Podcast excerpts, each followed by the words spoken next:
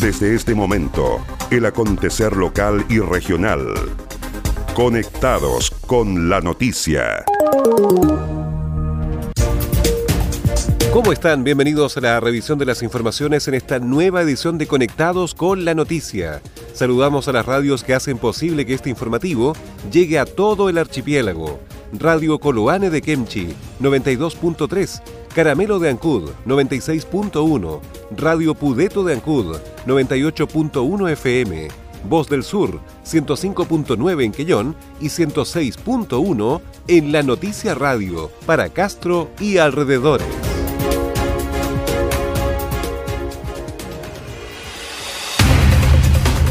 Las noticias también se leen en www.enlanoticia.cl.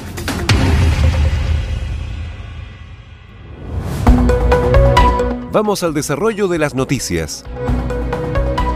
Consejeros regionales solicitan aplicar nuevas medidas en el ingreso a Chiloé por la pandemia del COVID-19. Los consejeros regionales por el archipiélago Nelson Águila y Cristian Miranda solicitaron al intendente regional aplicar nuevas medidas sanitarias como la que propone el doctor Luis Ferrada en el control sanitario de Avellanal para ingresar a la provincia de Chiloé.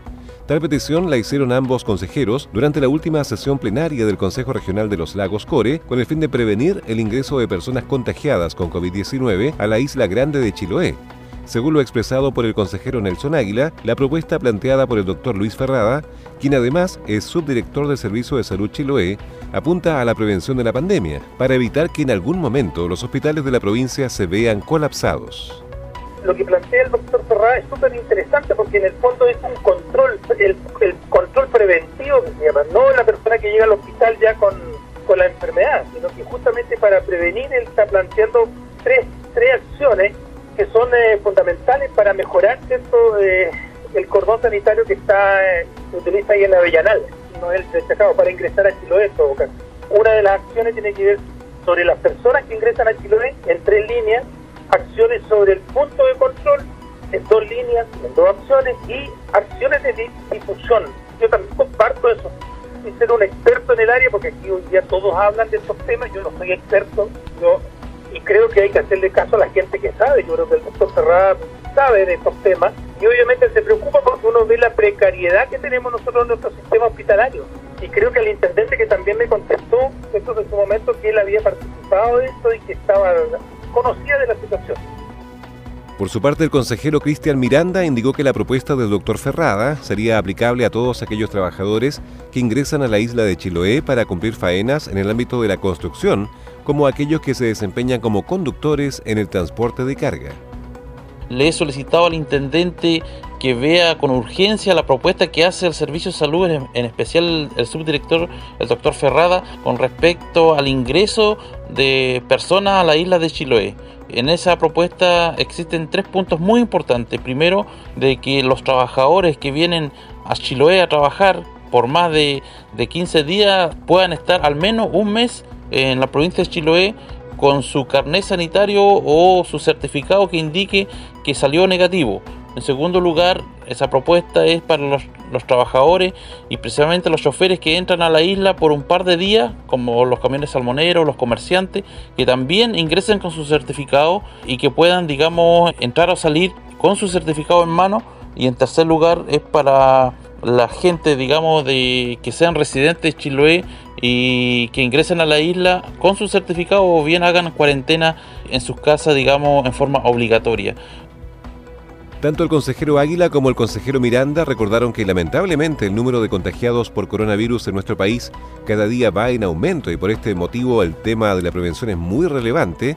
Precisaron que ante un aumento de personas contagiadas en la provincia, los hospitales de Chiloé podrían colapsar por la falta de camas críticas o ventiladores, elementos necesarios para salvar la vida de pacientes graves afectados por esta pandemia. Keilen implementará controles sanitarios en sectores portuarios y de carretera para evitar riesgo de contagios de COVID-19 en reunión con la Corporación Municipal de Salud, Educación, Carabineros, Armada, Bomberos y Corporación de Fomento de la Pesca Artesanal, Corfodepa y Municipalidad de Keilen, se acordó que a contar del lunes 1 de junio se implementen controles sanitarios en el sector portuario y en carretera de la comuna de Keilen. Así lo informó el propio alcalde de la comuna, Marcos Vargas Oyarzún. Vamos a instalar con recursos municipales eh, un control sanitario tanto en el sector carretera que une Keilen con Chonchi y también otro control sanitario en todo lo que es el sector portuario eh, de Keilen donde, donde, hay mucha eh, gente que trabaja en el mar, mucha pesca artesanal, mucha conectividad marítima insular hacia las islas de Acui y de Tranqui, mucho trabajo también con navieras eh, que trabajan en la mitilicultura, en la salmonicultura y para eso hemos tomado la decisión de implementar estos controles sanitarios para proteger aún más a nuestra población de eh, eventuales contagios COVID-19, donde gracias a Dios la comuna de Keilen aún se encuentra con cero contagios. Este control sanitario, tanto en sector carretera como en el muelle, va a comenzar a operar desde las 6 de la mañana y antes del toque de queda eh, de la noche.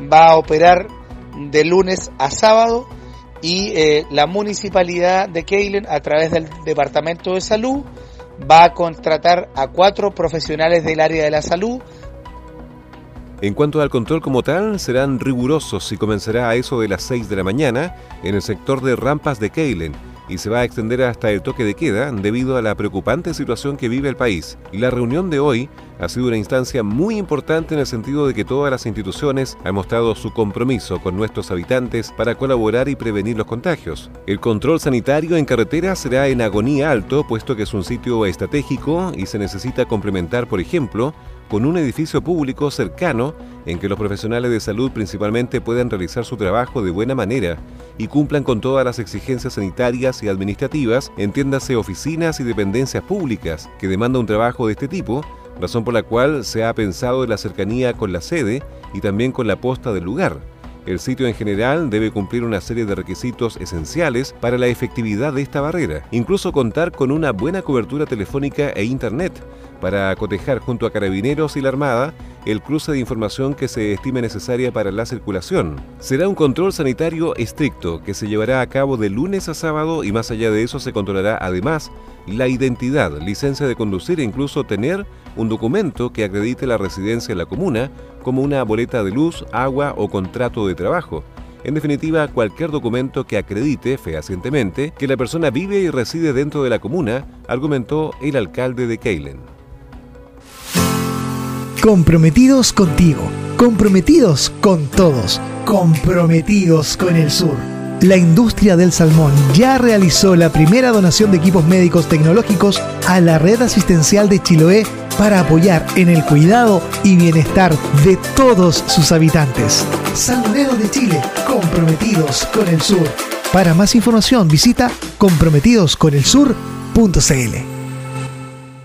Agenda Acuícola es el portal de noticias que entrega la actualidad de la industria del salmón y los mitílidos. También las informaciones relacionadas con el medio ambiente y la economía de Chiloé y la región.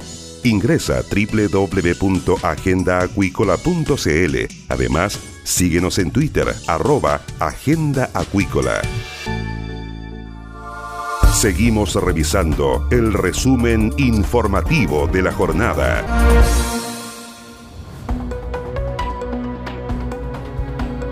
Autoridades dan inicio a la distribución de canastas del Plan Alimentos para Chile en la región de los lagos. Presente en el inicio de la entrega, el intendente Harry Jürgensen destacó la primera entrega en una población de adultos mayores en Osorno. El gobernador provincial y el alcalde se pusieron de acuerdo de iniciar aquí esta entrega de canastas de alimentos para la gente que necesita y que ha sufrido las consecuencias negativas de esta pandemia COVID-19. Por eso estamos aquí en San Pablo, en una población con muchos adultos mayores. Por eso estamos aquí en San Pablo, en una población con muchos adultos mayores. La gente agradece, agradece esta entrega y esta ayuda.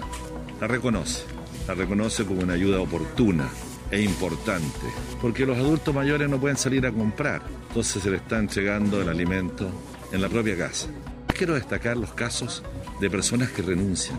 Se les pregunta que esto es una ayuda y hay gente que dice, hay otro más necesitado que yo yo no quiero recibir la caja, entreguese la otra. Ese gesto solidario lo destacamos y lo agradecemos. Porque muestra realmente lo mejor de las personas.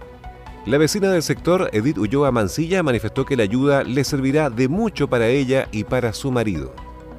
Eh, me faltaban cosas todavía, me faltaban cositas, pero por esto ya ahora estoy bien. Finalmente, el comandante del Regimiento número 9 Arauco, coronel Nelson Cabezas, manifestó que esto ayuda a minimizar todos los problemas derivados del COVID-19, sobre todo los aspectos económicos y sanitarios.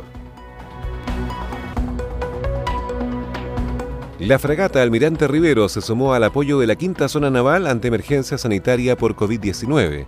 La fragata Almirante Riveros navegó por estos días el área Chiloé, jurisdicción de la quinta zona naval, brindando apoyo al control y fiscalización marítima para contribuir a la mantención del cordón sanitario alrededor de la isla. Como precisó el jefe de operaciones de la Riveros, capitán de corbeta Alejandro Reynoso, su presencia en el área se enmarcó en el actual estado de excepción constitucional de catástrofe.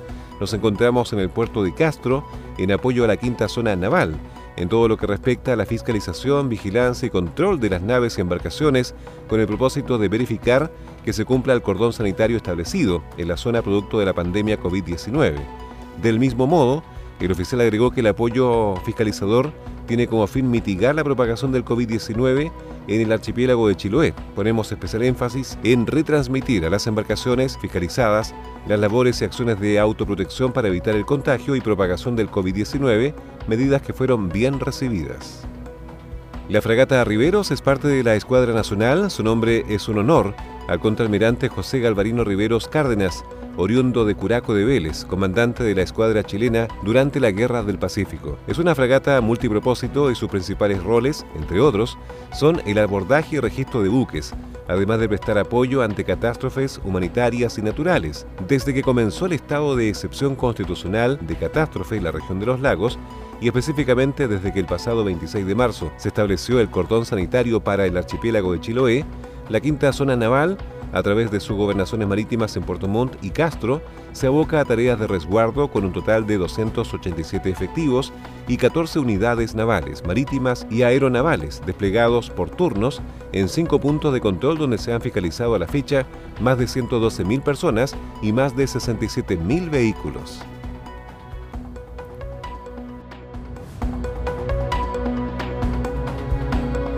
Pesca detecta recursos bajo talla mínima legal en planta de proceso. En fiscalización de rutina a planta de proceso ubicada en Pargua, funcionarios de Pesca realizaron muestreo a camión que había ingresado al recinto para abastecer de erizos.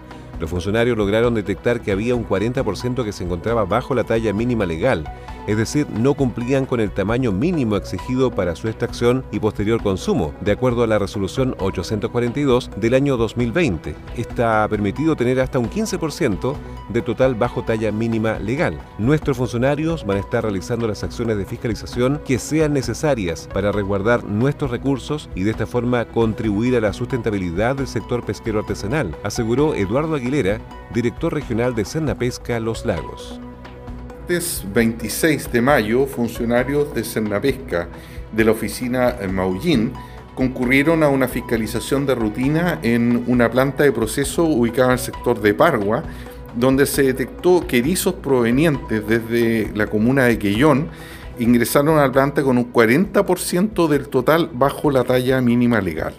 Por lo tanto, se procedió a la incautación del recurso y la citación eh, del representante legal de la planta al juzgado eh, civil eh, de Calbuco para dar cuenta de esta irregularidad que es una infracción a la Ley General de Pesca y Agricultura.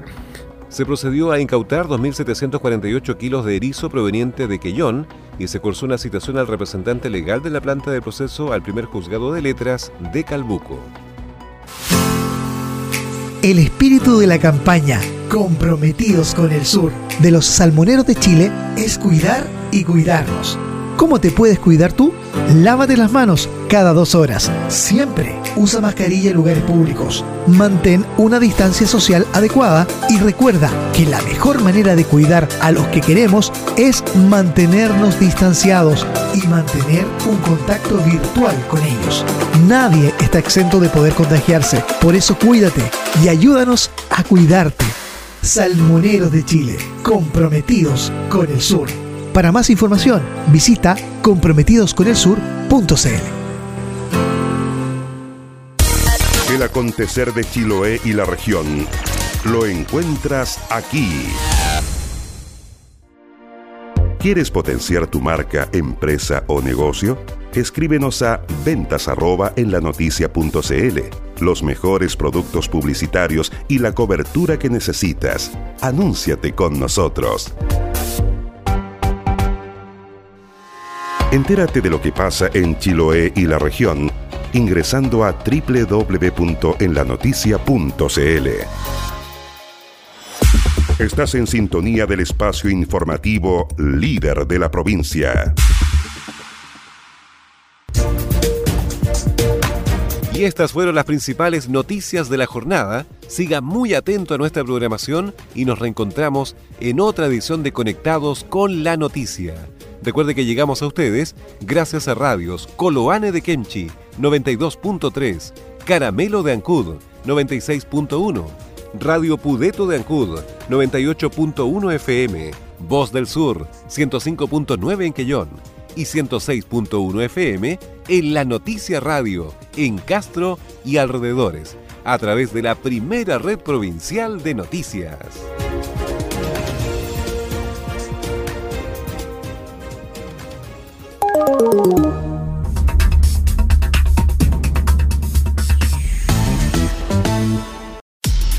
Más conectados y en todo momento.